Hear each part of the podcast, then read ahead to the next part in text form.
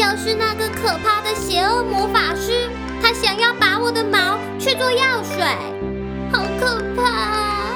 没事了，没事了，你有好朋友小刺猬刺刺帮助你啊。没错，那就让我们继续把故事听完吧。有一天，当小兔子仔仔跟朋友们正玩得非常开心时，邪恶坏巫师突然出现了。哇！小兔子们，我需要你们身上的毛，快来让我拔几根吧！天哪，大家快逃啊！这时，躲在一旁偷看小兔子们玩耍的小刺猬刺刺，看到仔仔和他的朋友们被邪恶坏巫师。追得东躲西藏，他下定决心要去帮助他们。邪恶坏巫师，不许你欺负我的同伴们！次次从草丛里面钻了出来，使出全身的力气，把身上的刺发射出去。啊！你是谁？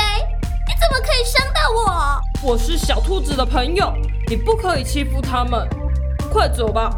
如果你再欺负小兔子们，我就要不客气了。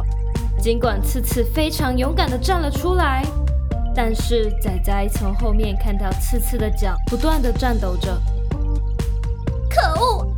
一定还会再回来的。邪恶坏巫师说完，快速的往魔法森林的深处跑去了。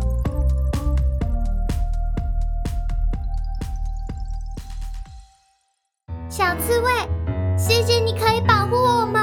没。没什么，为什么你总是躲在草丛中看我们玩耍呢？次次终于鼓足勇气跟仔仔说出他的愿望，因为，因为我也想要跟你们一起玩。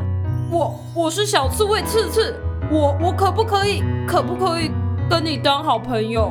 当然可以呀，我是小兔子仔仔，之后不用在旁边看我们玩耍，你可以跟我们一起玩耍呀。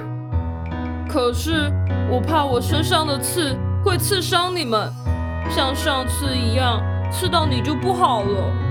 没问题的，只要大家小心一点，就不会受伤啦。而且有你身上的刺，我们还可以一起玩忍者游戏呢。谢谢你们，你们真的是太好了。